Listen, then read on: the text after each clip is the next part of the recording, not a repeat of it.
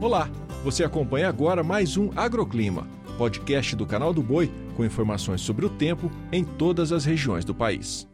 Olá para você que está chegando no Agroclima. Sou Julia Marques e trago a previsão do tempo desta sexta-feira. No sul, a passagem de uma nova frente fria volta a provocar pancadas de chuva forte no sul do Rio Grande do Sul. A circulação de ventos reforça as nuvens carregadas também no interior de Santa Catarina e do Paraná, mas a chuva aparece a partir da tarde. As demais áreas da região continuam sem chuva e no extremo norte paranaense a umidade do ar entra em declínio e a sexta deve ser ensolarada e sem chuva em todas as áreas da região sudeste. No interior de Minas Gerais e de São Paulo, inclusive, a umidade relativa do ar volta a cair a índices inferiores a 30%. No centro-oeste, o dia é de sol, calor e tempo firme em Mato Grosso, Mato Grosso do Sul, Goiás e no Distrito Federal. A umidade do ar continua baixa e o risco de incêndios é alto por toda a região. No Nordeste, a chuva ainda segue concentrada no litoral norte norte da Bahia e partes do leste de Sergipe, mas o volume de chuva é baixo. O sol brilha forte nas demais áreas, mas ainda chove fraco no litoral do Maranhão,